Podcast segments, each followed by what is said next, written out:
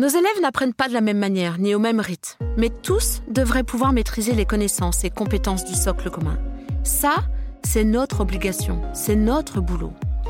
Un boulot que nous savons ne pas être simple avec certains élèves. Pour y arriver, il n'existe pas une recette pédagogique unique pour installer des pratiques de différenciation pertinentes et raisonnables en termes de préparation. Il n'existe pas une recette pédagogique qui pourrait servir à tous les enseignants, à tous les âges des élèves et à toute discipline enseignée. Nous vous proposons de nous appuyer sur les recommandations du CNESCO pour répondre à cet enjeu de taille. Bienvenue dans ce nouveau numéro d'être prof, le podcast. Quand on dit différenciation, on pense à tout un tas de pratiques, de dispositifs qui nous permettent d'accueillir la diversité de nos élèves. Dans cette diversité, on peut pourtant identifier des invariants, des leviers sur lesquels nous appuyer pour construire nos propositions pédagogiques. La conférence de consensus du CNESCO a montré que certaines conditions sont indispensables pour que ces pratiques et ces dispositifs de différenciation soient efficaces. Avant d'exposer les conditions qui font consensus, nous allons nous mettre en contexte avec quelques chiffres. Un premier chiffre. 22% des enseignants en collège, en France, déclarent pratiquer un enseignement différencié, contre 44 en moyenne dans les pays ayant participé à l'enquête Thalys en 2013. Un deuxième chiffre significatif. 37% des enseignants en collège, en France, déclarent avoir co-enseigné au moins à une occasion, contre 58 en moyenne dans les pays ayant participé à cette même enquête. Et enfin, un troisième chiffre. 15% des enseignants français de CM1 déclare avoir participé plus d'une fois à une formation continue sur le thème de la gestion des besoins individuels des enfants, dans leurs deux dernières années, contre 42% en moyenne dans les pays ayant participé à cette même enquête. Tous ces chiffres sont assez explicites et significatifs pour nous montrer que nous avons une belle marge de progression. Certains changements sont entre nos mains, d'autres aux mains de l'institution. Nous parlerons donc de ceux que nous pouvons maîtriser. Alors passons à l'action. Les huit principales recommandations du CNESCO s'articulent autour de deux grands thèmes. Les pratiques enseignantes d'un côté et les dispositifs dans la classe de l'autre. Je vous propose de partir des principes qui seront des guides, des horizons, et nous verrons quelles pratiques peuvent être mises en place pour chacun d'eux. Commençons par les pratiques enseignantes. Une première recommandation est celle de garantir des objectifs ambitieux communs. On entre en plein dans ce qui pourrait sembler un paradoxe avec lequel on se bat chaque jour. Comment concilier exigence et adaptation au réel? Comment trouver la juste mesure entre partir du niveau de nos élèves, donc aller les chercher là où ils sont, pour les emmener vers la culture commune, les connaissances et compétences du socle. Je ne sais pas vous, mais pour moi, ça reste et restera toujours un dilemme quotidien. Et je ne saurais dire qu'une chose, faites-vous confiance. Quand vous prenez le parti pris d'aller chercher les élèves dans leur zone de confort, pour les emmener vers un ailleurs qui peut leur paraître étrange, dangereux, parfois tellement loin de chez eux, c'est votre délicatesse, votre fermeté, votre conviction, la confiance que vous aurez construite qui permettront à vos élèves d'oser.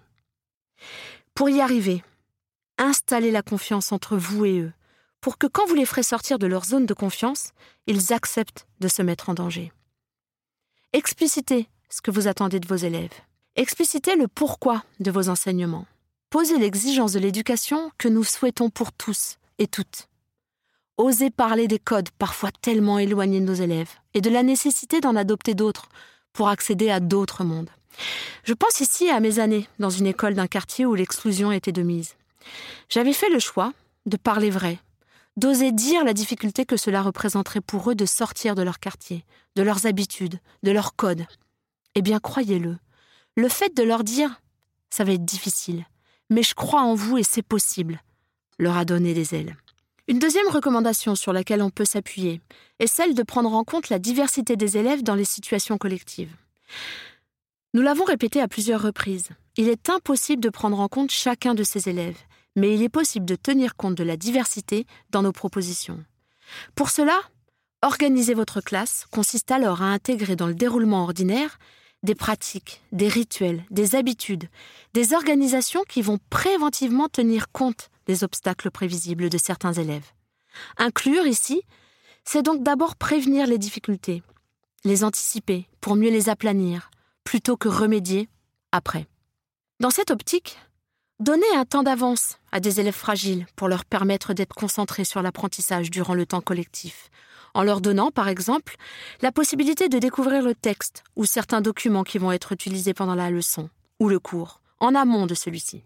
Donnez le temps et l'occasion à vos élèves de se remémorer tout ce qu'ils savent déjà, ce qu'ils ont déjà appris sur la notion qui va être abordée. Travaillez sur les savoirs ou compétences qui ne sont pas l'objet de la séance, mais dont les élèves vont avoir besoin et qu'ils devront mobiliser.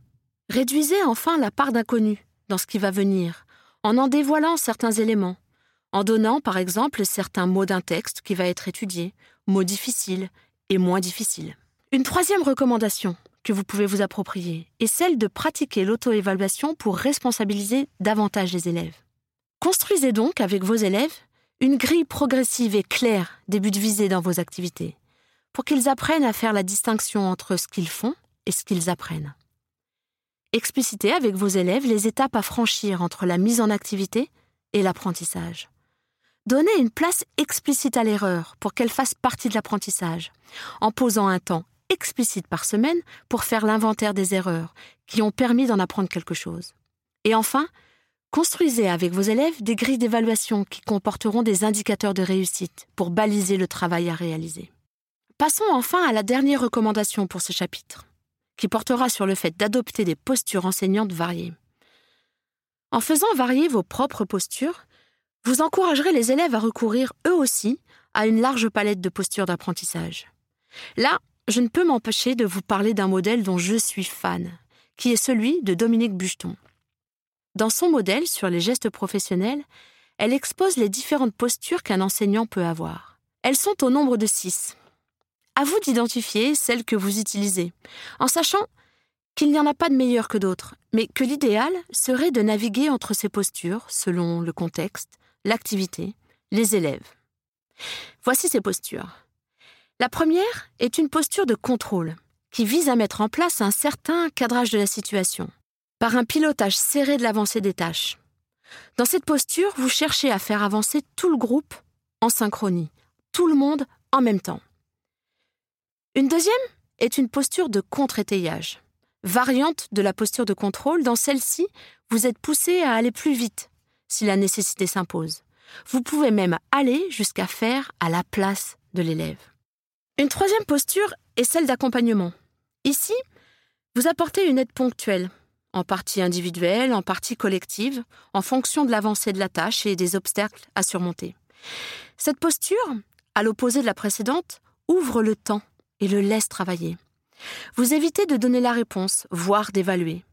Vous provoquez des discussions entre les élèves. Vous favorisez la recherche des références ou outils nécessaires. En bref, vous vous retenez d'intervenir vous observez plus que vous ne parlez. Une quatrième posture qui est celle d'enseignement. Dans cette posture, vous formulez, vous structurez les savoirs, les normes, vous en faites éventuellement la démonstration. Vous êtes le garant et vous faites ce que l'élève ne peut pas encore faire tout seul. Vos apports sont ponctuels et surviennent à des moments spécifiques, mais aussi lorsque l'opportunité le demande. Les savoirs, les techniques sont alors nommés, la place du métalangage est forte. La cinquième posture de ce modèle est la posture de lâcher prise. Dans cette posture, vous assignez aux élèves la responsabilité de leur travail et l'autorisation à expérimenter les chemins qu'ils choisissent. Cette posture est ressentie par les élèves comme un gage de confiance. Les tâches données sont telles qu'ils peuvent aisément les résoudre seuls. Les savoirs sont instrumentaux et ne sont pas verbalisés. Et enfin, une dernière posture, dite du magicien. Par des jeux, des gestes théâtraux, des récits frappants, vous captez momentanément l'attention de vos élèves. Le savoir n'est ni nommé, ni construit, il est à deviner. Vous voyez bien dans cette palette de postures se dessiner le contour de l'enseignant efficient, celui qui pourrait naviguer entre toutes ces postures. Mais n'ayez crainte si vous ne savez pas encore naviguer, vous apprendrez. La première étape dans ce développement professionnel sera bien sûr de connaître ces postures pour apprendre à les mobiliser. Pour compléter le tableau de ce qui joue en classe, on ne peut avoir une idée claire de ce qui joue dans la classe si on ne parle pas, en regard de ces postures enseignantes, des différentes postures élèves dans ce même modèle. Du coup, il est intéressant, en regard de ces postures enseignantes, de parler de celles des élèves. Chez les élèves, cinq postures traduisent leur engagement dans les tâches. Les élèves les plus en réussite disposent bien sûr d'une gamme plus variée de postures et savent en changer devant la difficulté. Cinq postures donc du côté des élèves. La posture première, qui correspond à la manière dont les élèves se lancent dans la tâche sans trop réfléchir. Dans cette posture, ils font.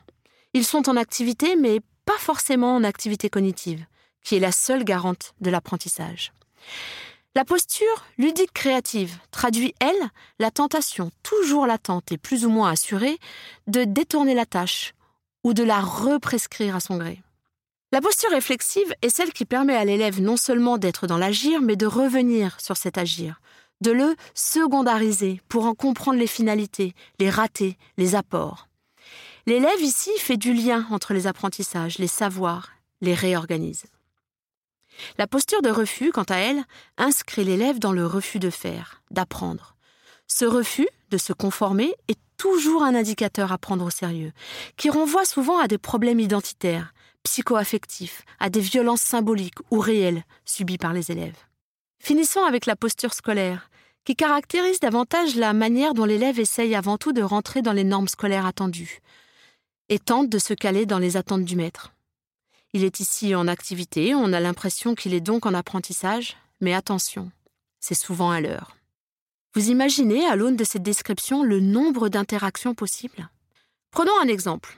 Si vous êtes plutôt sur une posture d'enseignement, vous n'accompagnerez pas au mieux des élèves qui favorisent une posture première ou scolaire, car vous entretiendrez ensemble un malentendu, pensant, vous, que votre boulot est bien fait parce que vos élèves travaillent, ou du moins vous les voyez faire quelque chose.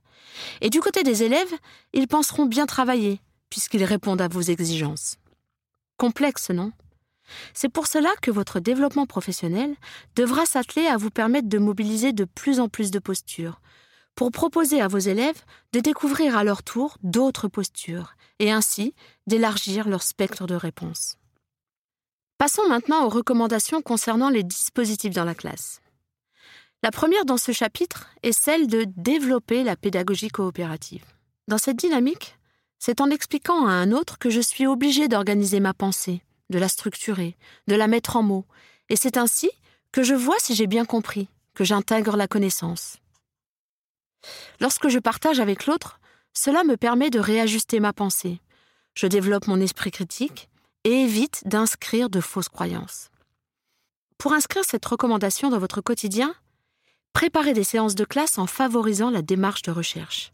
Faites des groupes efficaces. Et ça, c'est pas si simple. Comprenez pourquoi la mise en groupe génère des tensions. Apprenez à connaître les différentes possibilités de constituer vos groupes pour pouvoir choisir de façon éclairée et non pas hasardeuse. Apprenez à vos élèves à mettre en mots comment ils font pour trouver une solution, plutôt que de juste échanger la solution trouvée. Balisez avec les élèves les étapes de l'apprentissage et du travail coopératif, afin d'éviter la croyance de je suis nul, qui les empêche de participer aux échanges. Et enfin, prévoyez des temps pour intégrer le savoir et le retenir sur le long terme. Passons à la deuxième recommandation de ce chapitre. Organiser un tutorat entre élèves. L'intervention d'un élève tuteur, moins formelle que celle de l'enseignant, est un moyen de répondre à certains obstacles rencontrés par un élève tutoré. Un petit point de vigilance ici est que le tutorat, ça s'apprend. Un tuteur est un élève volontaire et formé aux gestes de l'accompagnement et de l'explicitation. Il maîtrise ce qu'on lui demande et sait renvoyer vers quelqu'un de compétent. Un tutoré, quant à lui, est un élève qui exprime le besoin d'obtenir un soutien ponctuel, plus ou moins durable, de la part d'un tuteur. En autorisant l'aide entre élèves et en instituant du tutorat, vous vous donnez l'opportunité de ne pas être la seule personne ressource au sein de votre classe. Et ça, c'est précieux. Une troisième recommandation. Regrouper temporairement des élèves autour d'un même besoin. Pour ce faire, proposez des regroupements sur des thématiques particulières qui devront bien sûr être flexibles et réévalués en fonction des progrès des élèves, pour éviter la démotivation et la stigmatisation. Et surtout, surtout, pensez à proposer des groupes qui permettront de regrouper d'autres profils que les profils dits en difficulté. Car proposer des groupes de besoins pour tous les élèves permet d'installer une culture du besoin dans votre classe.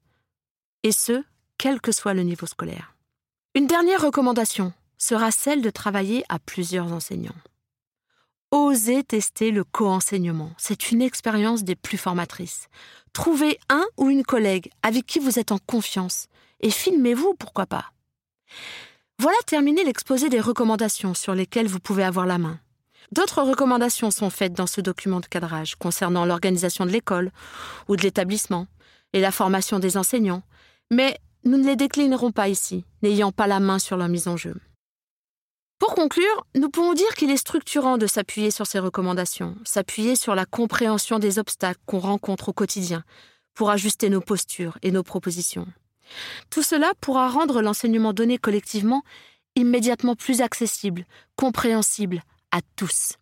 Ainsi, on pourrait dire que différencier, c'est organiser la classe pour inclure tous les élèves, s'appuyer sur les différences entre élèves pour en faire un levier d'apprentissage collectif, et penser les relations entre pairs comme une ressource possible, et que toutes ces pratiques devraient vous permettre de belles découvertes pédagogiques et humaines. Bonne exploration, et n'hésitez pas à nous faire part de vos commentaires et retours d'expérience. Et à bientôt pour un nouveau numéro d'être prof le podcast.